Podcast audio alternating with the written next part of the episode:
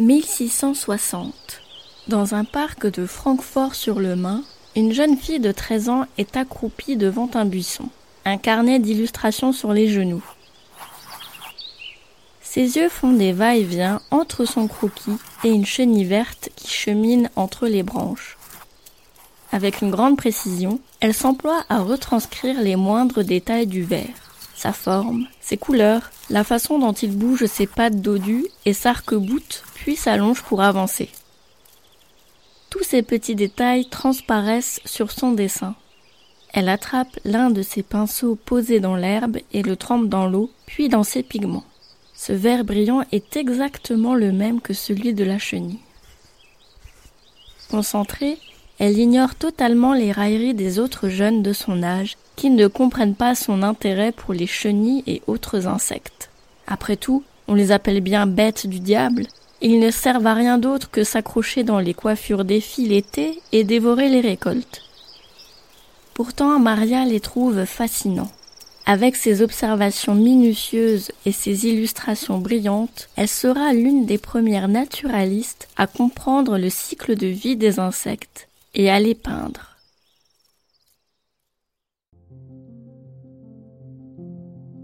Anna Maria Sibylla Merian, ou tout simplement Maria, naît le 2 avril 1647 à Francfort-sur-le-Main, entre les chevalets, l'étoile en coton et les pigments colorés d'un atelier d'artiste. Son père est Matthäus Merian l'Ancien, un graveur renommé originaire de Bâle. Malheureusement, il meurt quand Maria a trois ans. Sa mère, Johanna Sibylla Heim, se remarie avec Jacob Marel, un peintre connu pour ses dessins de fleurs. Il enseigne à Maria, qui a alors 13 ans, tout son savoir-faire. Dessin, aquarelle, gravure en taille douce, la jeune fille se montre douée. Elle ne quitte plus l'atelier de son beau-père, où son chevalet est posé à côté de celui d'Abraham Mignon, un jeune Hollandais de 7 ans son aîné et qui ne peint que des natures mortes. Mais les paniers de fruits ou les fleurs en vase n'intéressent pas vraiment Maria. Elle préfère peindre le vivant les créatures qui volent, grouillent et butinent dans les jardins de Francfort. À l'époque de Maria, le XVIIe siècle, les naturalistes ne s'intéressent pas beaucoup aux insectes. Pourtant, la pensée scientifique connaît de grands bouleversements. La méthode expérimentale devient la norme. L'observation de la nature, la multiplication des expériences sont les fondements de la pensée scientifique. De nouveaux instruments apparaissent, le premier télescope par Newton, le microscope par Anthony von Leeuwenhoek ou encore des instruments destinés à la météorologie. Bref, le monde scientifique fait sa révolution, mais certaines idées sont encore tenaces, comme celle de la génération spontanée d'Aristote par exemple. On pense alors que les créatures qu'on n'a jamais vues naître apparaissent spontanément à partir de l'air ou de la boue dans le cas des insectes. L'Église les associait au diable qui semblait les avoir créés dans le seul but de tourmenter l'humanité. Le concept de génération spontanée ne sera formellement réfuté qu'en 1668, grâce aux travaux de Francesco Redi sur les insectes. Mais bien avant lui, Maria a compris que les insectes ne naissaient pas du néant. Nous y reviendrons plus tard. En 1665, Maria a 18 ans et épouse Johann Andreas Graf, un habitué du repère d'artistes de son beau-père. Deux ans plus tard, le couple accueille une première petite fille, Johanna Helena, et déménage dans la foulée à Nuremberg, la ville natale de Johann. Là-bas, Maria n'abandonne pas l'étude des insectes. Au contraire, elle s'y attelle avec rigueur. Fini les observations naïves d'antan la jeune femme aborde la question avec le regard acéré d'une naturaliste. Elle décrit précisément le cycle de vie du papillon, de la chenille en passant par la chrysalide pour finir par l'imago. Elle accompagne ses recherches de peinture très détaillées. Son perfectionnisme est tel qu'elle met aussi un point d'honneur à dessiner les parasites qui grouillent sur les cocons. En plus de cela, elle s'intéresse aussi aux plantes sur lesquelles les chenilles vivent. Très vite, elle comprend que bien que gourmandes, les chenilles sont aussi difficiles. Généralement, elles ne dévorent que les feuilles d'une espèce ou d'une famille de plantes précises. Maria suit de près les travaux de Francesco Redi, qui confirme les observations qu'elle a faites en premier lieu. Les insectes ne viennent pas de la boue, mais d'œufs pondus par les adultes. Redi publie ses travaux en 1668, alors que le premier ouvrage de Maria, le Nouveau Livre des Fleurs, paraît en 1675 pour ses 28 ans.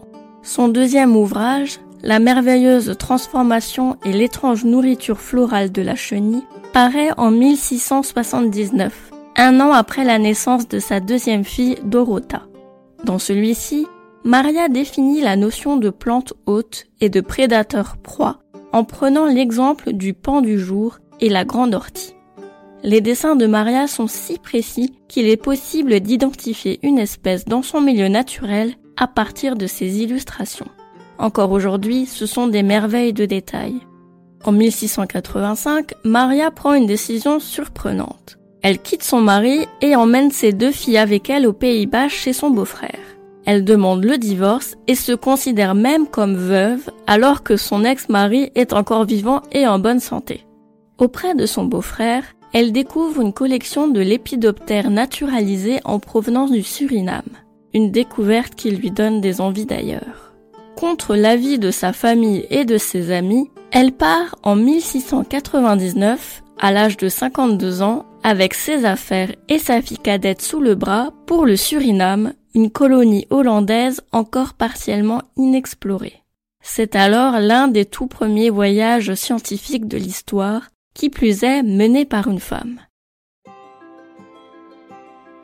Après deux mois d'un voyage interminable, Maria et Dorota arrivent au Suriname dans la capitale, Paramaribo. L'accueil n'est pas vraiment chaleureux. Maria détonne au milieu des colons qui n'ont qu'un mot à la bouche, canne à sucre. Les autres plantes sont des mauvaises herbes à leurs yeux. Dans son journal de voyage, elle écrit que les planteurs se moquent d'elle car je m'intéresse à autre chose qu'au sucre. Dans un premier temps, elle se cantonne aux environs de Paramaribo, où, comme dans son enfance, elle s'accroupit devant les buissons pour observer et peindre les chenilles. Ce petit territoire d'Amérique du Sud regorge de biodiversité. Serpents géants, lézards aux écailles dures ou encore amphibiens de toutes les couleurs viennent enrichir sa collection de dessins. Elle a envie de voir plus, de quitter la ville et ses interminables champs de canne à sucre qui empiètent peu à peu sur la faune et la flore locale. Pas la peine de compter sur les colons qui la trouvent ridicule, alors Maria se tourne vers les esclaves amérindiens et africains qui acceptent de la conduire jusqu'à Providencia à l'intérieur des terres.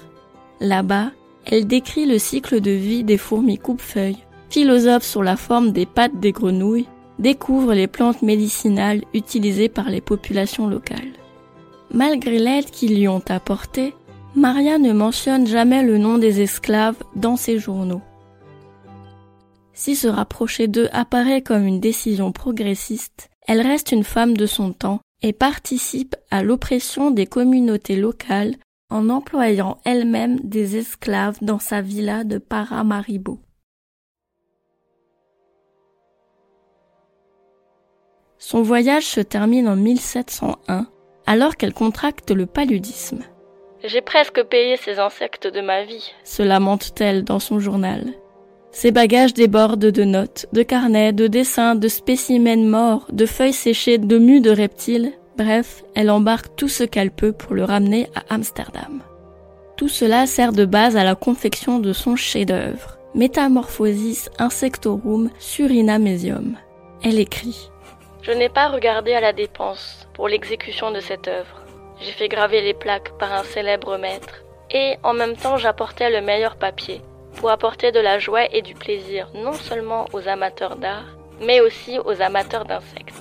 Et cela m'apporte aussi beaucoup de joie quand j'entends que j'ai atteint mon but et que j'apporte en même temps de la joie.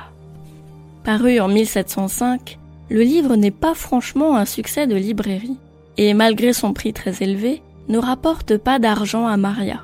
Les ventes remboursent tout juste l'argent qu'elle a dépensé pour sa création. Les 60 gravures que comporte l'ouvrage offrent un aperçu inédit de la flore et de la faune exotique du Suriname. La plupart des insectes qui y sont représentés sont inconnus des naturalistes européens.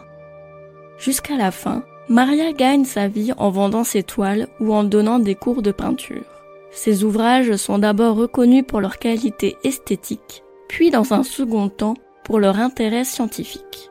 Au cours des siècles suivants, des grands noms de la science comme Carl von Linné citent le travail de Maria comme référence.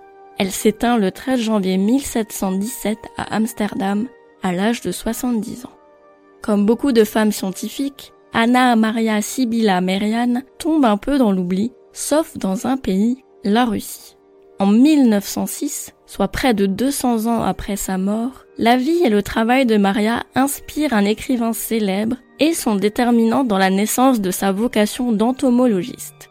Et oui, Vladimir Nabokov, l'auteur de Lolita, son œuvre la plus connue, est aussi un chasseur de papillons à ses heures perdues.